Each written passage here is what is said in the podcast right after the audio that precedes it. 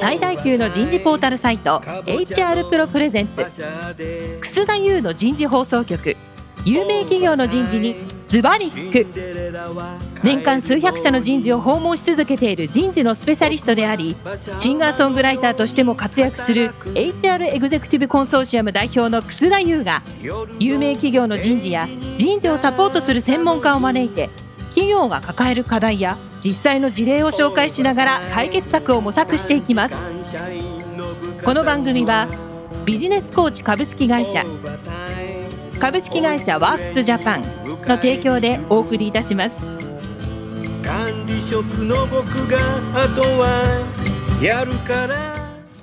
楠田優の人事放送局有名企業の人事にズバリ聞く。パーソナリティの楠田優です今日は先週先々週からお送りしているテーマピープルアナリティクスの意義と実務。今日は第3回目ということで、ピープルアナリティクスと実務の関係を理解になります。早速ゲストの方をご紹介しましょう。日本テラデータ株式会社人事本部本部長の竹花寛太さんです。竹花さんどうぞよろしくお願いします。よろしくお願いします。続きまして、ヤフー株式会社サイエンス統括本部サイエンス支援室兼ピープルデベロップメント統括本部ピープルアナリティクスラボ、山内聡さんです。山内さん、どうぞよろしくお願いします。はい、よろしくお願いします。さあ、今日のテーマは、ピープルアナリティクスと実務の関係の理解。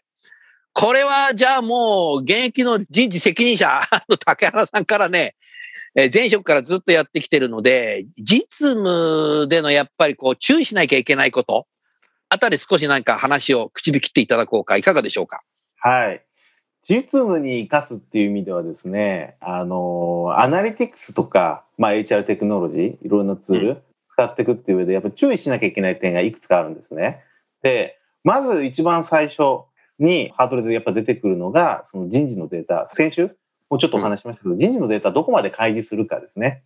例えば、他の日本企業の人事の方にお話伺ったりすると、給与のチームの人、給与担当者は、給与情報をアクセスできると。全社員がどういうふうに給与分布があって、どの職位レベルの人が給与どれぐらいもらってるかって情報はあると。でも、評価情報にアクセスできないと。会社で評価の情報は規制してる、かなりコンフィデンシャルだと規制してると。その結果、じゃあ、ハイパフォーマーには昇給を多めにした方がいいのか、少なめにしてもあんまり関係がないのかとか、給与施策を作る上でのどういった方針があの効果があるのかっていったものを見るのがかなり厳しくなってきますよね。じゃあ、そのハードルを超えるために人事間で、えどういう連携ができるのかと。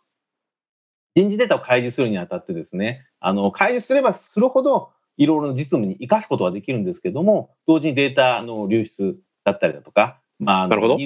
超えた上でのデータを知ってしまうという部分の危険性も出てきますので、まず実務をやる上では、誰にどこまで開示するかを明確に、で、みんなであの覚悟を決めてやっていくと。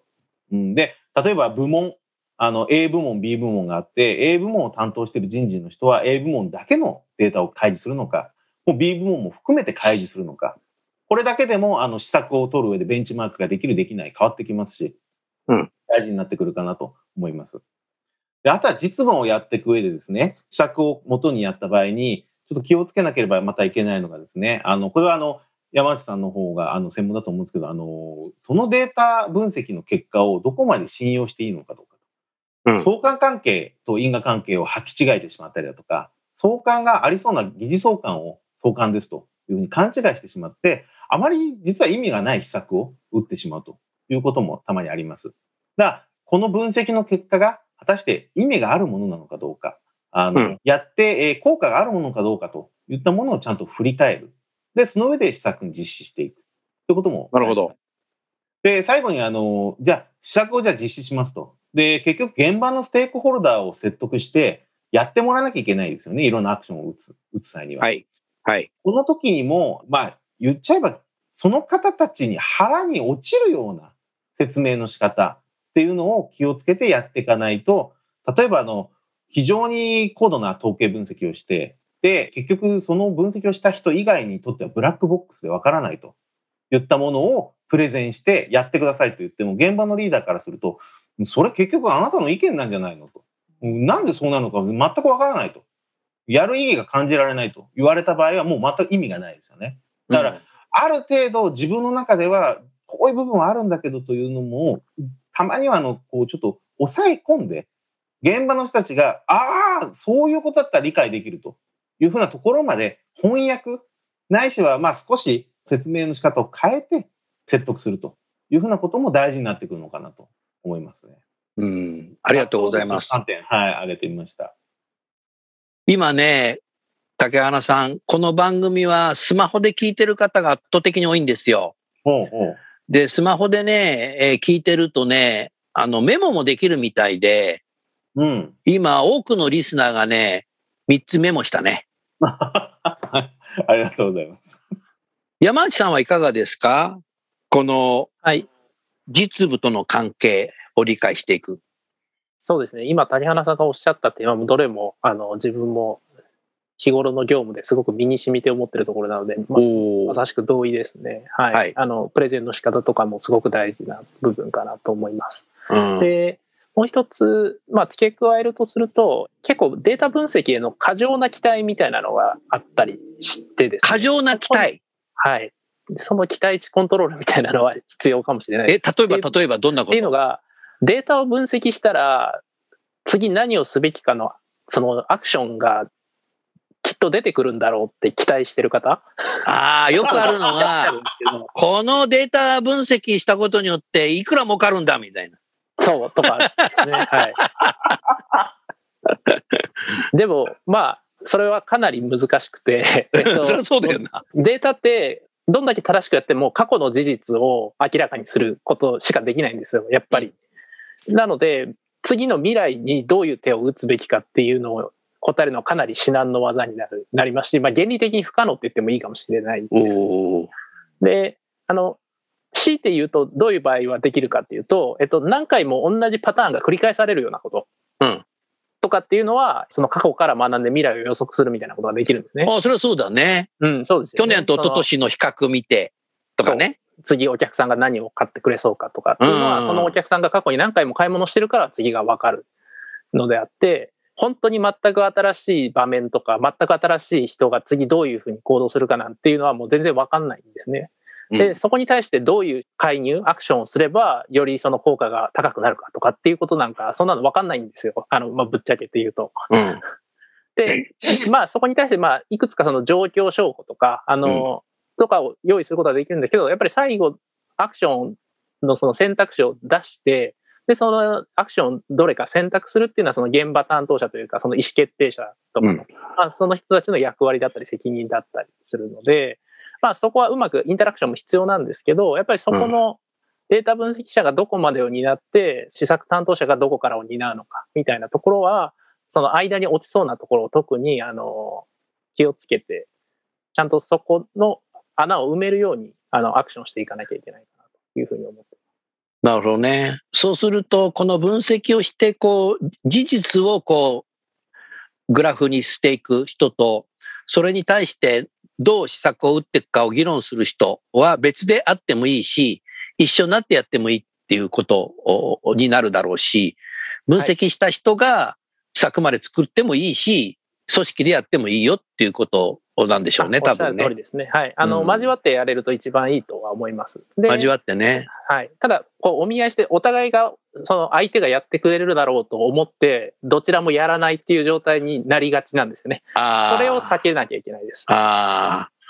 一郎みたいにどんな外野フライでも取るみたいなそうですね。ないといけないそうですわけだ。そういう人いるととてもいいですね。で、そういう分析者はとても強いと思います。うんだからやっぱり、そのやってる人が何をやってるかっていうのを周囲が把握するっていうのも重要だね、竹花さん。そうですね。例えば、その人事データ分析をいろいろして、いろんな知見なり、ファインディング、発見あったとしてもですね、それが人事のメンバーに広がっていかないと利用やっぱされないですし、一部の人だけが利用するっていうのがもったいないですよね。人事データは人事の人間みんなにとっての共有財になりますしね。それをみんなで活かしていくっていう風な風土を作っていくっていうのは大事かなと思いますね。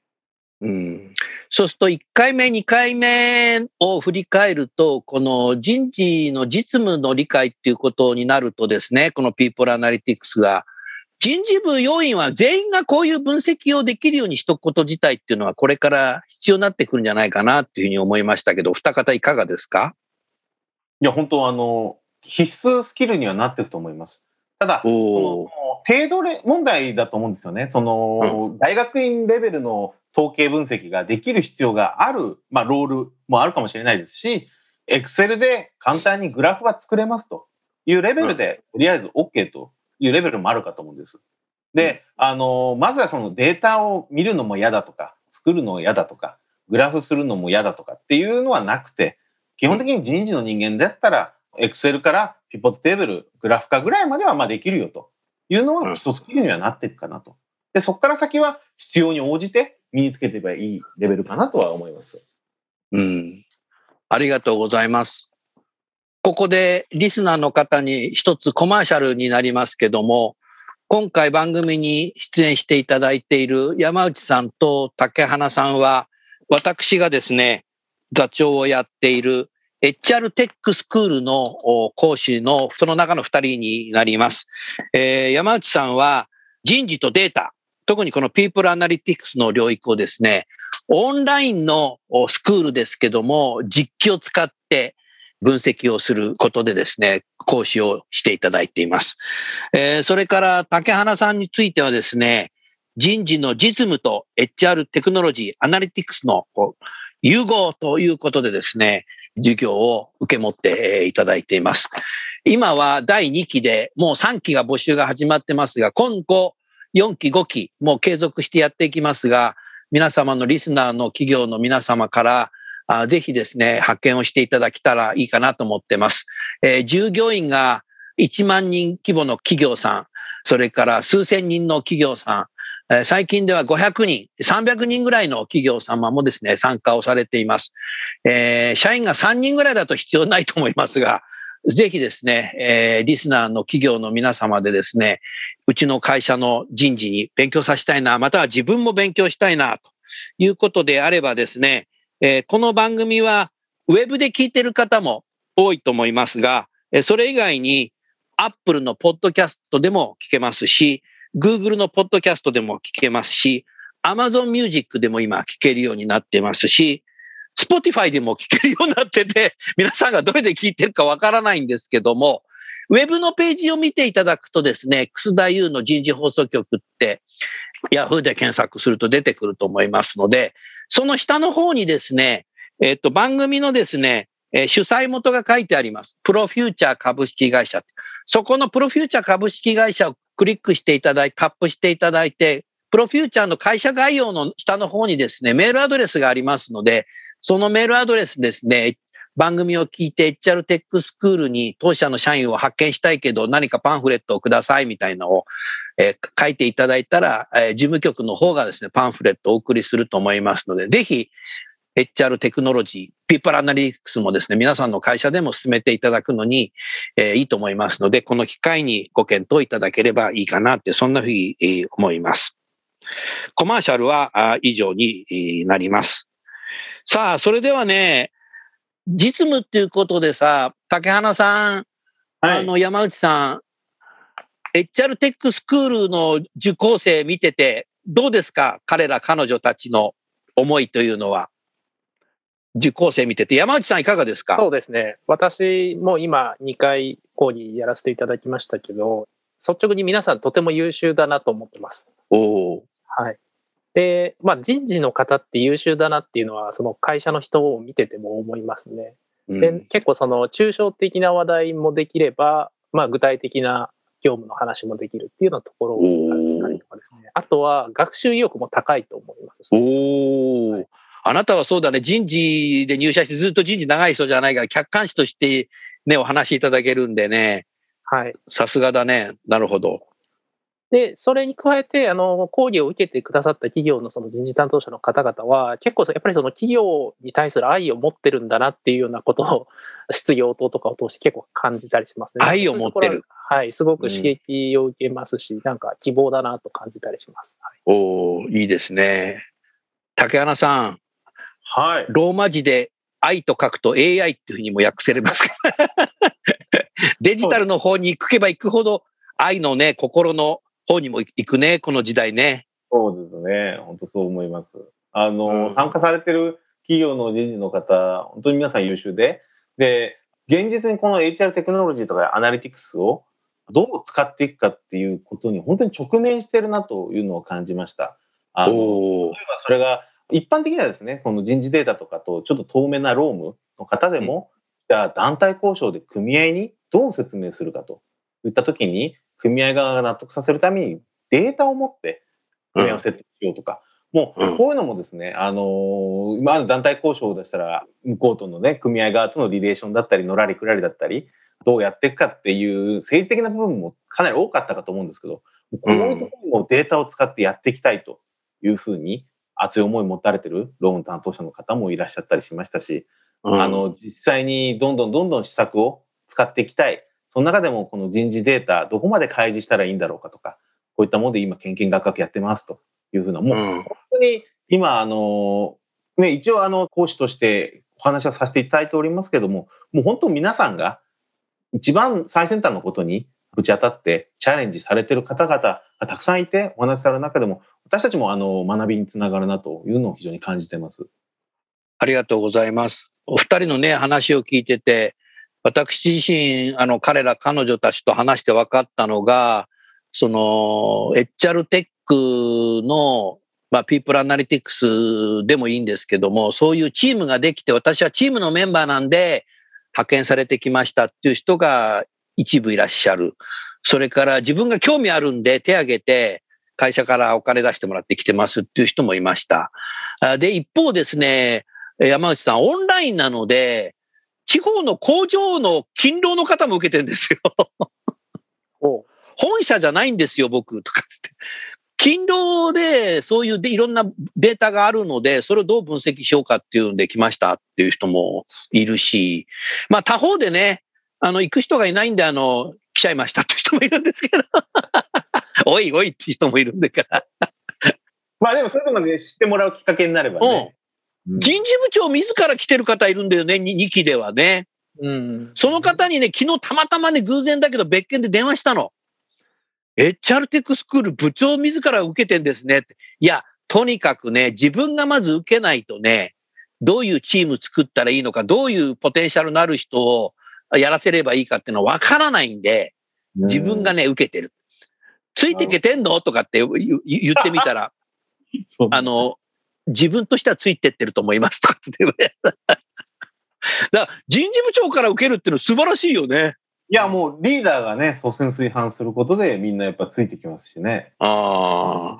人事部長わからないぞ、お前行ってこいみたいな形で帰ってきたらどうだったの？よかったねさ、よかったの、じゃあよかったねで、それじゃダメだってことだよね。まあ、あとあれですよね。まあ、あの、人事部長がね、そういうデータの、への感覚とかっていうのがないと、うん、逆に下が出してきた施策に対しての判断が下せないですよね。これはいいの確かにね。判断下すっていうのは重要だよね。重要ですね。分析ができなくても、グラフから仮説検証、考察、よし、これ行こうとか、君の持ってきた点はいいねって、リーダーは決めるのが仕事なんで。あ、おっしゃる通りだね。そのはい。そのためにも、基礎的な知識とかは必要かなと思いますね。うんだからよかったねと終わらずにも、もっとこういうのできないのって言われたらもうしめしめだよな。いや、もうしめしめですね。うん。それこそマーケットインになるもんね。それは素晴らしいな。まずだから、前回だか前々回だかアジャイルって言葉使われたけど、うん、あんまりこう、ウォーターフォール的にどんな組織にしようかとか、何を目的にやろうかなんて考えてやってたら、すぐ3年ぐらい経っちゃいそうなんで、でね、とりあえずやろうよみたいな、うん。やりながら走りながら、やりたい人からやればいいんじゃないか。うん、意外なのがさ、竹花さん、山内さん、女性の参加者多いよね。うん。多いです。多いですね。うん、不思議だよね。うん、そんなこと不思議っちゃいけないのかもしれないけど。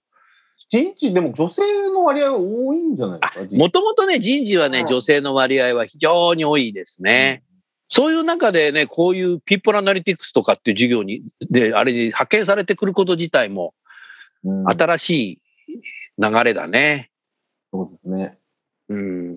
やっぱりちょっと学生時代に理系をかじってた方とか、まあ、それがもうやっぱり男性だけじゃなくて女性にももちろん相当数いらっしゃってそういった方が応募してくるっていうのはすごく見ますね応募だったりその勉強会に参加してくれるみたいなことはすごくありますね。おーあとは文系でも社会科学とかそういうのが好きな人、まあえっと、心理学とかもそうですし、その人間関係を調査するとか、やっぱそういったところとそのピープルアナリティクスってすごく親和性があると思っていて、なのでやっぱりそこに興味を持ってる方っていうのは、まあ男女問わずですけど、やっぱり女性の方にも相当数いらっしゃるだろうというふうに思います。はい。なるほどね。おっしゃる通りだね。だから、面白い時代になってきましたね。うん。うん。10年前だな、もう考えられなかったね。そうですね。ちょっと次の未来の話題にあのつながるかもしれないんですけど、あの、面白さって結構根本的なものというか、やっぱりその人を研究するっていう面白さをすごくピープルアナリティクスは持っているかなと思うんですね。なので、それってやっぱり社会とか人間全体、人類全体みたいなところの結構根本的な好奇心の対象なのかなと思っていて、で長い目で見るとやっぱりそういうところにもこの一企業が行う分析結果みたいなところがそういった社会をより良くするとか、まあ、アカデミックな分野とか、まあ、そういったところにもどんどんあの結果をつなげていけるんじゃないかなと思っていてそこをモチベーションにしてピープルアナリティクスをするっていうのはすごく夢があっていいんじゃないかなっていうふうに最近はすごく思います。ああ。ですから、ピープルアナリティクスの、まあ、未来は来週ですけども、そういう SDGs 的なものにも、ボランティアも含めて発展する可能性があるし、もっとそういうボランティアとか、施策作った方がいいよってなればね、なるだろうし、いろんなアカデミックの世界で自分自身でやっぱ大学に行った方がいいのかな、みたいな、人も出てくるし、いや、ドクターまで取っちゃおうかな、みたいな。そうですね。そういうのも全然ありだと思う。出てくるので、つまりだからこのピープルアナリティクスからリリカレントして新たなるキャリアっていうのができ始める可能性はあるね。うんあ。ると思いますね。面白いな。新しい人事の分野かもしれないけども、これは1回目の時も話し合ったけど、今までは過去はやっぱやりたくてもできなかったんだよ。うん。うん、会議室の中段ボールだらけになっちゃうわけだから。そうですね。ねえ。うん、まあ、だから人事の世界が面白くなってきたので、そこをぜひ、特に若い人はね、踏み込んでいただきながら、部長さんも今度、それを読む力っていうのも必要になってくるね。そうですね、本当に。うん。それでやっぱ語っていくっていうのは絶対重要だよね。うん。うん、データで語るとやっぱり聞いた人は納得するよね、山内さん。そうですね。ここは実は納得していただくのが何というんですかね。本当にそのデータが言ってることに納得してるというより、うんそのデータをちゃんと持ってきたっていうその事実で納得感が高まるみたいなのも実はあったりするから。あ、そうなの？はい。ベースの信頼感が上がるみたいな感じですか？そうです、そうです。なので結構そこはまあ正直にちゃんと説明もしますけど、あのそういう力はあのいいように使ってたりする部分は現実ではあったりしますね。なるほどね。はい。ああの、ーデータを見せれば、とりあえず納得感とか、次につながるぐらいのところまでいけるかな、みたいな感じで、あの、ちょっと自信ない結果を持っていくとかっていうのもあると思います。はい。ああ。実務的な話でいくとそういうのもあります。逆に、こんなんじゃダメだよって突っ返されちゃうこともあるんでしょ？そうですね。えっと、そのマネージャーがリテラシー高い場合、まあ先ほどの話ともつながりますが、リテラシーが高い場合は逆に突き返される場合 で、持って帰ってもう一回やり直しみたいな。そう相手によって持ってき方とか、表現の仕方も変えていかないといけないっていうのはありますね。ああ、この人だとここまで持ってった方がいいなとか。そうですね。あります、あります。うんバックアッ人間関係論だな、これ。あ本当そうですね。でも今まではデータ持ってかないで、その人とやり取りしてたわけだから、うん、またその人とは口聞いてなかったのかもしれないし、そうかもしれない。だからそこの部分は期待されてなかったかもしれないですよね、人事。あ逆にね。まあ、だから1回目にも言ったけど、対話するきっかけ作りにもなるし、対話をしていくと、この人はここまで求めてくるんだっていうことも分かってくるし、次はもっとこうしてやろうっていうふうになるだろうから、う んなりますね。組織的には関係としては良くなるよな。うんなります、なります、本当。ディスカッションしてね、いろいろなことを進めていくっていうのができますし、結論と施策がセットでもう出せてなくても、うん。データを持ってって、もう今日は叩き台ですと。あの意見交換したいですっていうのもいいと思うんですよね。おあ、そのぐらいでもね。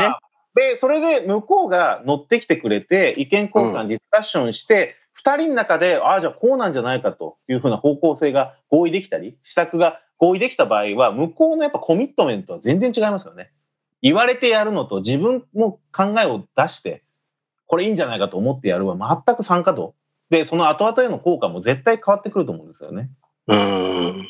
そうすると近年、その HR ビジネスパートナーというふうに名刺書いてる人が多いんだけど、はい。実は相変わらずやっぱ御用聞きで何していいかわからないっていう方も結構問い合わせがあったり、えー発言する方が多いんだけど、やっぱり HR ビジネスパートナー、HRBP の方たちもその職場、その部門の事業部、本部のですね、データをやっぱ分析して事業長、本部長に見せていくと。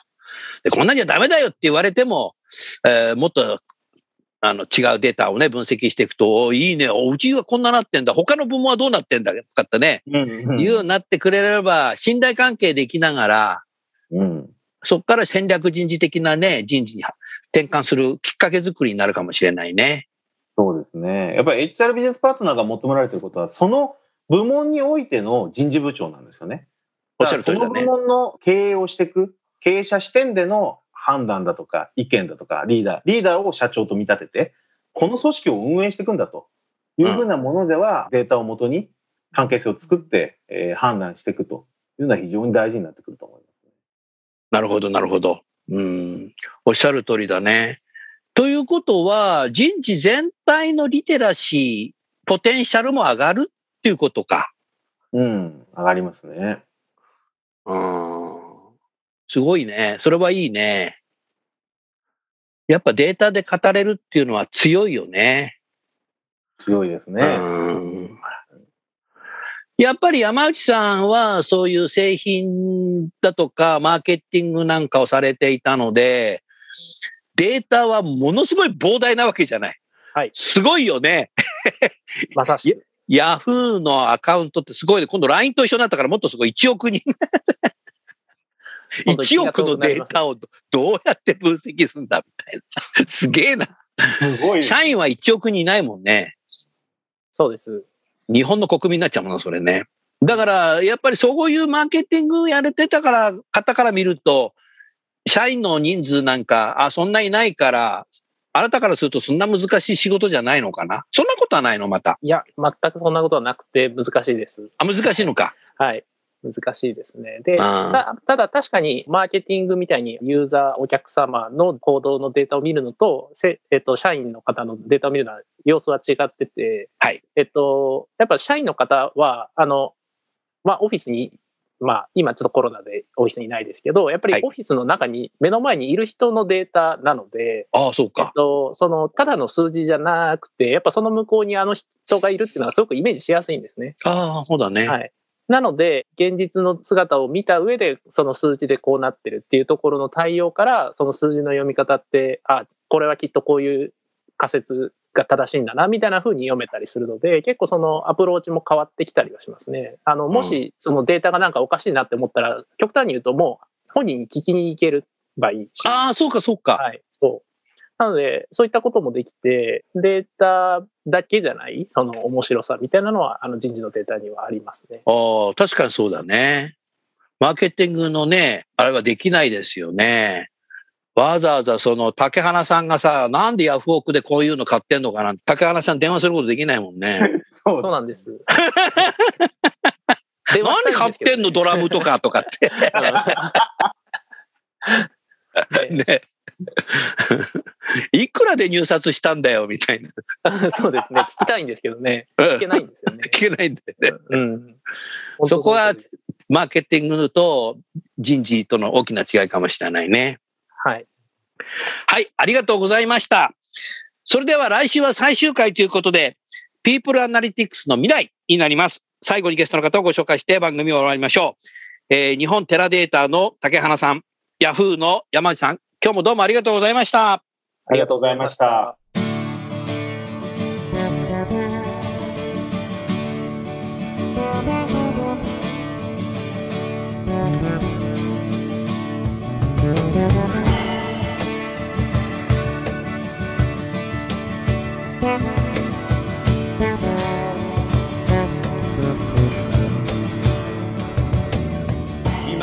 今日のお話はいかがでしたか？楠田優の「 The Times Will Change。時代は変えられる」とともにエンディングといたします。この番組は日本最大級の人事ポータルサイト HR プロのウェブサイトからもお聞きいただくことができます。HR プロでは人事領域で役立つさまざまな情報を提供しています。ご興味がある方はぜひウェブサイトをご覧ください。この番組は人と組織の生産性を高めるビジネスコーチ株式会社。